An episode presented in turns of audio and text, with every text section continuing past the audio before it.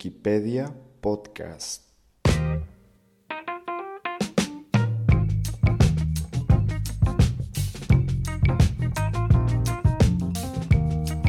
Hola, bienvenido a un nuevo episodio, el episodio número 7 de En Wikipedia Podcast. Un show donde aprendemos algo nuevo a través de la Wikipedia, partiendo de un artículo y llegando a donde nos lleve la curiosidad.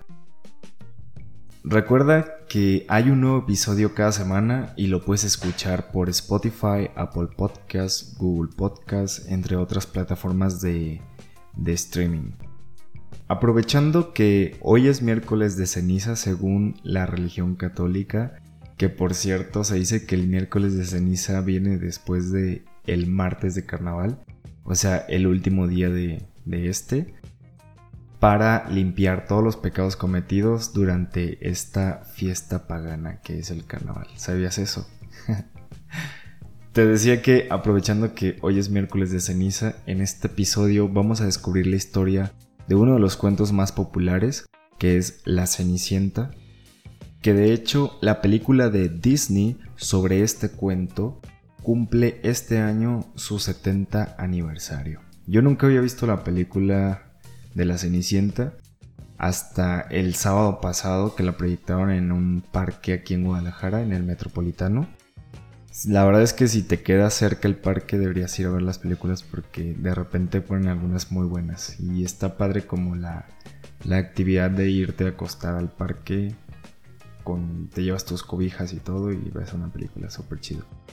Pero bueno, vamos a descubrir las curiosidades de la Cenicienta. No tanto de la película de la Cenicienta, sino el cuento de la Cenicienta en sí, ¿ok? Eh, bueno, dice que La Cenicienta es un cuento de hadas que cuenta con varias versiones orales y escritas, antiguas y modernas, procedentes de varios lugares del mundo, especialmente del continente eurásico. En el sistema de clasificación de Arne Thompson se describe al grupo de los cuentos folclóricos ordinarios 2, dentro de él al de los adyacentes sobrenaturales que son 500 a 559 y el concreto al subtipo 510A que es el de la heroína perseguida. Yo no sabía que había una clasificación de cuentos, pero al parecer existe.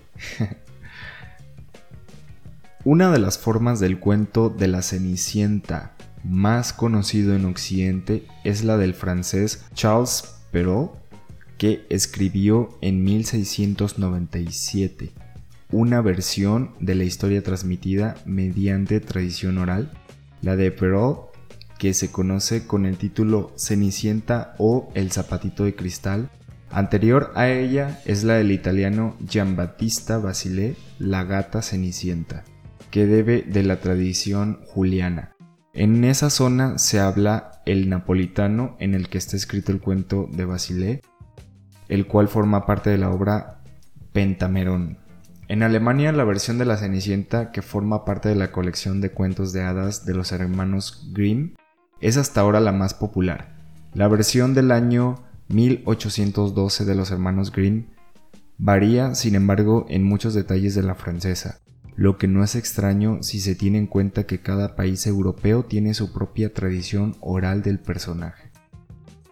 Eh, al parecer existen muchísimas versiones de la Cenicienta, pero dice que eh, Disney realizó en 1950 una versión de la Cenicienta que se asemeja más a la de Perrault que a la de los hermanos Grimm, razón por la, por la que en Estados Unidos es la de Perrault la más conocida. El arquetipo de la Cenicienta, al igual que muchos otros cuentos de hadas, tiene una larga historia. Es así que se encuentran los primeros rastros de los antiguos egipcios, la historia de Ródope, luego entre los romanos, en el imperio chino del siglo IX del que queda como legado aún hoy en día el pequeño pie de Cenicienta y en Persia a finales del siglo XII, en especial en la obra del año 1197 de Nesami, Las Siete Bellezas. Incluso entre los aborígenes de Norteamérica, el motivo de la Cenicienta está presente en sus narraciones tradicionales. Ya vimos que son los aborígenes en un capítulo previo, que fue el primero o el segundo, no recuerdo, pero ya leímos acerca de los aborígenes de Norteamérica. También es un tema bastante interesante. Dice que el efecto y el relato de la Cenicienta son bastante complejos en la literatura, especialmente en el romanticismo alemán, inglés, ruso y francés. Algunos motivos del cuento de la Cenicienta se remontan a la antigüedad clásica, cuando varios autores griegos registraron la leyenda de la egipcia Ródope. Aunque el personaje y la trama tienen lugar en Egipto, donde presumiblemente nació esta historia, la narración ha sido registrada por escritores pertenecientes a otra cultura, en este caso la griega. O sea, entonces la Cenicienta más antigua, digamos, es la de Egipto, porque fue la primera civilización. Bueno, fue Mesopotamia y luego Egipto. ¿no? Según las clases de historia de la secundaria. Pero quienes la escribieron fueron los griegos. Veamos, aquí hay un artículo al que hace referencia para conocer por qué los griegos de alguna manera, digo, sin entrar en polémica, robaban personajes de otras culturas y los hacían suyos. Vamos a ver de qué se trata esto que es interpretatio graeca. Interpretatio graeca es una expresión latina para designar la frecuente tendencia de los antiguos escritores griegos a equiparar divinidades extranjeras con miembros de su propio panteón, basándose en las posibles similitudes atributivas de unos y otros. Heródoto, por ejemplo, alude a los antiguos dioses egipcios Amón, Osiris y Ptah como Zeus, Dionisio y Hefesto, constatando así que egipcios y griegos adoraban a los mismos dioses bajo nombres diferentes. Dice aquí que Roma asimila a los dioses griegos. La cultura romana debía mucho a los antiguos griegos. Los etruscos ya habían incorporado algunos de los dioses griegos y usado una versión del alfabeto griego, las colonias griegas fundadas en el sur de Italia desde el siglo 8 a.C. contribuyeron mucho a la joven ciudad y más tarde, cuando los romanos conquistaron el mundo helenístico, adoptaron una nueva tanda de creencias y ritos griegos, donde ambas mitologías compartían un origen. Las interpretaciones llegaron naturalmente Zeus y Júpiter, por ejemplo, procedían ambas del Deus del panteón proto-indoeuropeo. En los demás lugares el ajuste fue menos preciso, pudiendo añadirse al dios romano atributos tomados del griego mientras seguía siendo diferente. Por ejemplo, Marte retuvo su relación latina con la agricultura y fertilidad junto con sus atributos guerreros y a diferencia del temible Ares griego, era una figura de culto benevolente y ampliamente reverenciada. Bueno, aquí no dice nada sobre la cenicienta griega o egipcia, no sé, pero sí me llama mucho la atención cómo los romanos también hicieron prácticamente lo mismo, es decir, tomaron dioses de otras culturas y así crearon sus dioses o los fortalecieron de alguna manera. En lo personal siempre me ha fascinado el cómo alguien puede crear toda una mitología.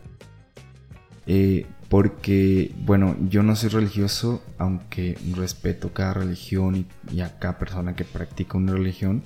Pero siempre me ha parecido increíble cómo alguien puede de alguna manera crear todo un universo de dioses y creencias.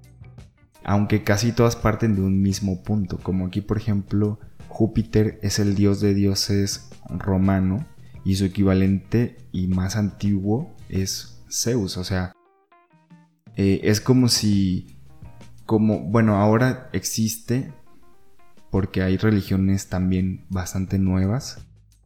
O, por ejemplo, universos cinematográficos como el de Marvel o eh, El Señor de los Anillos y todos esos universos Harry Potter y todo. Me parece súper increíble y así es como se crearon las mitologías y las religiones, yo creo. Pero bueno, vamos a ver quién fue Zeus. Vamos a leer un poquito de Zeus para conocerlo. Yo la verdad es que no conozco mucho sobre la mitología griega y sobre esta cultura. Porque siento como que es más cercana a la romana y que tenemos mucho, mucho legado del imperio romano, pero vamos a ver. Dice que en la religión griega Zeus es una divinidad a la que se denomina a veces con el título de Padre de los dioses y los hombres, que gobierna a los dioses del Olimpo como parte de una familia. De forma que incluso los que no eran sus hijos naturales se dirigen a él como tal, o sea, como padre. Es el rey de los dioses y supervisa el universo. Es el dios del cielo y el trueno y por ende de la energía. Entre sus atributos se incluyen el cetro y la corona como símbolos de su poder, el rayo, el águila, el toro y el roble. Además de su herencia indoeuropea, el clásico Zeus recolector de nubes también obtuvo ciertos rasgos iconográficos de las culturas del antiguo Oriente Próximo, como el cetro. Zeus fue comúnmente representado por los artistas griegos en dos poses, de pie avanzando con un rayo levantado en su mano derecha y sentado majestuosamente. Hijo de Crono y Rea, era el más joven de sus descendientes, en la mayoría de las tradiciones aparece casado con Hera, su hermana y esposa, aunque en el oráculo de Dodona su esposa era Dione, con quien según la Iliada fue padre de Afrodita. Es conocido por sus numerosas aventuras y amantes, fruto de las cuales fueron muchas deidades y héroes, incluyendo Atenea, Apolo, Artemisa, Hermes, Perséfone, Dionisio, Perseo, Heracles, Helena, Minos y las musas. Con Hera suele decirse que Zeus fue padre de Ares, Eve y Hefesto. Seguro que también conoces o te suena alguno de estos dioses. La verdad es que yo sí ubico algunos dioses, pero no sé si son griegos o romanos o algo así. Eh, al parecer son griegos, aquí ya me estoy entrando. Su equivalente en la mitología romana era Júpiter, en la etrusca Tinia, en el hinduismo Dios Pita, en la egipcia Amón y en la cananea Baal. O sea, esto es lo que yo pienso, siempre como que todas las religiones tienen toman de base alguna otra y solo la modifican o crean o la adaptan según las necesidades que que quieran con esa religión. Es lo que yo pienso, pero no sé, no, tengo pruebas, tampoco dudas, pero bueno. El principal centro donde los griegos se reunían para rendir honores al rey de sus dioses era Olimpia. El festival cuatrienal que se celebraba allí incluía los Juegos Olímpicos. Había también un altar dedicado a Zeus construido no de piedra sino de ceniza procedente de los restos acumulados durante muchos siglos de animales sacrificados allí en su honor. Zeus en la mitología. Vamos a ver la historia o cómo ellos contaban la historia pues de, de, de Zeus. Dice el nacimiento. Vamos a ver. Crono fue padre de varios hijos con Rea, Estia, Demeter, Hera, Hades y Poseidón. Pero se los tragó tan pronto como nacieron, ya que Gaia y Urano le habían revelado que estaba destinado a ser derrocado por su propio hijo, tal como él había destronado a su padre. Pero cuando Zeus estaba a punto de nacer, Rea pidió consejo a Gaia para urdir un plan que lo salvara y así Crono tuviera el justo castigo a sus actos contra Urano y contra sus propios hijos. Rea se escondió en la isla de Creta, donde dio a luz a Zeus, luego engañó a Crono dándole una piedra envuelta en pañales que se tragó enseguida sin desconfiar. oh my god. ¿Ves? De esto es lo que hablo. Esta historia está súper creepy. Súper, súper random. Rea escondió a Zeus en una cueva del monte Ida en Creta. Tras hacerse adulto, Zeus obligó a Crono a regurgitar primero la piedra y después a sus hermanos en orden inverso al que se los había tragado. Luego Zeus liberó a, los hermanos de Crono, los hecatónquiros y los cíclopes. Los hecatónquiros eran gigantes de 100 manos y 50 caras, y los cíclopes gigantes con un solo ojo en la frente. En una guerra llamada la Titanomaquía, Zeus y sus hermanos y hermanas, junto con los hecatónquiros y los cíclopes, derrotaron a Crono y a los otros titanes, que fueron encerrados en el Tártaro, un lugar húmedo, lúgubre, frío y neblinoso en lo más profundo de la tierra y allí quedaron custodiados por los hecatónquiros, pues los todos los derrotados, ¿no? Crono y, y sus titanes. Atlas, en uno, uno de los titanes que luchó contra Zeus, fue castigado a sostener la bóveda celeste. Tras la batalla con los titanes, Zeus se repartió el mundo con sus hermanos mayores, Poseidón y Hades, echándoselo a suertes. Zeus consiguió el cielo y la tierra, Poseidón las aguas y Hades el mundo de los muertos o el inframundo. La antigua tierra, Gaia, no podía ser reclamada y quedó bajo el dominio de los tres según sus capacidades, lo que explica por qué Poseidón era el dios de los terremotos y Hades reclamaba a los humanos que morían. Gaia estaba resentida por cómo Zeus había tratado a los titanes, porque eran también sus hijos. Poco después de subir al trono como rey de los dioses, Zeus tuvo que luchar con otros hijos de Gaia, los monstruos Tifón y Equidna. Zeus derrotó a Tifón atrapándolo bajo una montaña pero dejó a Equidna y a sus hijos con vida como desafío para futuros héroes. Ok, la historia, la historia, la historia tal cual como una historia que se puede contar de Zeus y en general de toda la mitología griega y tal vez cualquier otro, otro, otra mitología, pues es increíble y la verdad es que es súper fascinante. Y esto al igual que que el capítulo 5, que en el que el tema fue la Primera Guerra Mundial, da, pues da para otro episodio entero y la verdad es que me gustaría como que hacer todos estos episodios que llevamos arrastrando, o estos temas que, que llevamos arrastrando. Pero bueno, aquí vamos a cortar el hilo de esta historia, de este, de este capítulo, para pues no exceder el tiempo de este episodio. Lo cierto es que la historia de la Cenicienta es un poco corta. Porque, bueno, te digo que yo vi la película hace poco, no la había visto nunca. Me pareció que el argumento de la película en sí es muy corto. Aunque me llamó mucho la atención que solo los ratones hablan en esa película. No sé si tú te habías puesto a pensar en esto, pero no sé por qué los pájaros, los perros y demás animales que aparecen en esta película no hablan, solo los ratones. Yo creo que seguro ha de haber alguna teoría oculta o algo.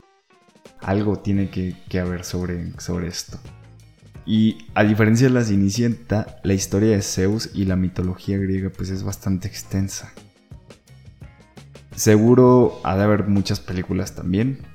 Bueno, aparte de la de Hércules, pero tengo entendido que eso es más de la, de la mitología romana que de la griega. Pero bueno, espero que te haya gustado y muchísimas gracias por escucharlo hasta el final. Como siempre, yo te espero en el próximo episodio, la próxima semana, para compartir más historias y datos interesantes de la cultura y el mundo en general. Esto fue en Wikipedia Podcast. Yo soy Paul Soberanes. Cuídate muchísimo. Te mando Un saludo hasta donde estés y nos vemos. Ay, por cierto, muchísimas gracias por seguir compartiendo este podcast. Y si no lo has hecho, por favor, compártelo con tu gente cercana. Eh, si te llevas a alguien de raite en, la mañana al trabajo, pónselo para que lo escuche y le llame más la atención. Ok, muchísimas gracias por eso. Y ahora sí, nos vemos en el próximo episodio de En Wikipedia Podcast.